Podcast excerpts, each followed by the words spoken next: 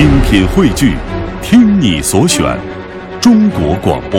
radio.dot.cn，。各大应用市场均可下载。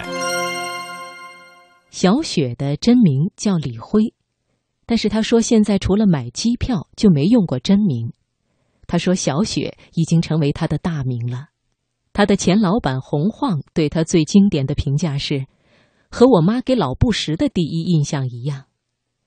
但是，这位中国最漂亮的时尚女主编，被时尚杂志评为中国五十大魅力女人的小雪，可能却是穿着运动裤、踢着拖鞋、叉着腰、呲着牙、咧着嘴、气急败坏地嚷嚷着：“这个封面得改。”无论是从电视到电影，还是最后到时尚杂志，小雪无一不是从零开始的。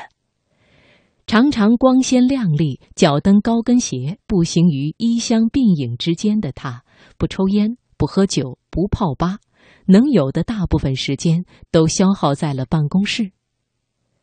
今天晚上就请你听小雪的文章，《那些年我们在巴黎看秀的日子》。十年前，有个怀揣时装梦想的女孩，一腔热情来到巴黎，想要看巴黎时装周上那些传说中的秀。那是二零零二年的十月，她三十二岁，只能勉强称之为女孩子。第一次来到巴黎时装周，第一次走进秀场时，很没有底气，不知道该怎么跟那些看起来趾高气扬的时尚人说话，不知道该穿什么衣服才得体。当时很少有品牌把位子给一个中国媒体的时装编辑。为了一张站票，要跟品牌公关磨很久，实在是连站票都讨不到的时候，就早早的到秀场门口候着，看能不能找到个熟人，让自己蹭进去。女孩很羡慕那些坐下来从容寒暄着看秀的编辑。秀场很嘈杂，很拥挤，保安总是黑着一张脸，呼来喝去，别挡路。女孩在秀场里发现。这一行其实并不年轻，和国外的时装编辑比起来，自己还真的可以叫做女孩子。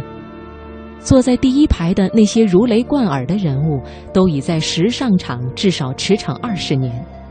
资深编辑看着扎着马尾的她，总是问：“你是来巴黎读书的中国学生吗？”女孩不熟悉巴黎，每天在地铁里奔波着到各个秀场，在地铁里好开心。因为经常可以看到刚从秀场下来赶往下一个秀场的模特们。偶尔品牌选在一个地铁不直达的生僻地方，女孩就慌了。头一天晚上在地图上圈好大概位置，下了地铁就狂跑。有时因为没有按时到场，被保安拒之门外。她只好眼泪汪汪地听着秀场音乐，踮起脚尖，努力地往里看。在时装周上的那些顶级设计师们的谈吐，那些创意无限的展览展示，那些或简单或华丽的霓裳，让女孩感受到了时装的魅力和力量。女孩想尽办法要看巴黎时装周，前辈跟她说，时装文化是建立在欧洲文化基础上的，若想做好这一行，要先补上欧洲文化这一课。公司没有费用，每一季都送编辑去巴黎看秀，于是女孩就把积蓄都花在了欧洲旅游上，把假期都定在巴黎时装周的前后，每季的时装周大概都是七八天，女孩几乎每次都是第四五天时开始发烧，因为秀场的外面冷得要穿大衣，而里面又热得想穿短袖，一站一整天，忽冷忽热就发烧了。后来找到一家温州夫妇开的中餐厅，一发烧就去那家餐厅。老板娘给女孩下一碗榨菜肉丝面，吃的鼻涕眼泪都下来，就能好很多。第二天可以接着去跑秀场。榨菜肉丝面吃了很多次，很多季，很多年。温州夫妇后来成为女孩子在巴黎的好朋友。几年后。女孩对巴黎的很多角落都耳熟能详，有自己心仪的书店、广场、小设计师店铺，最爱马来区和拉丁区，心里开始有了自己的巴黎。后来，女孩有了座位，坐下来看秀的感觉真好。再后来，她的座位一排排向前，直到第一排。她不用再搭地铁，整个团队七八个人，有编辑、记者、摄影、摄像，专车集体浩浩荡荡的去看秀。即使没收到请柬，也不用担心会被保安拦在门外。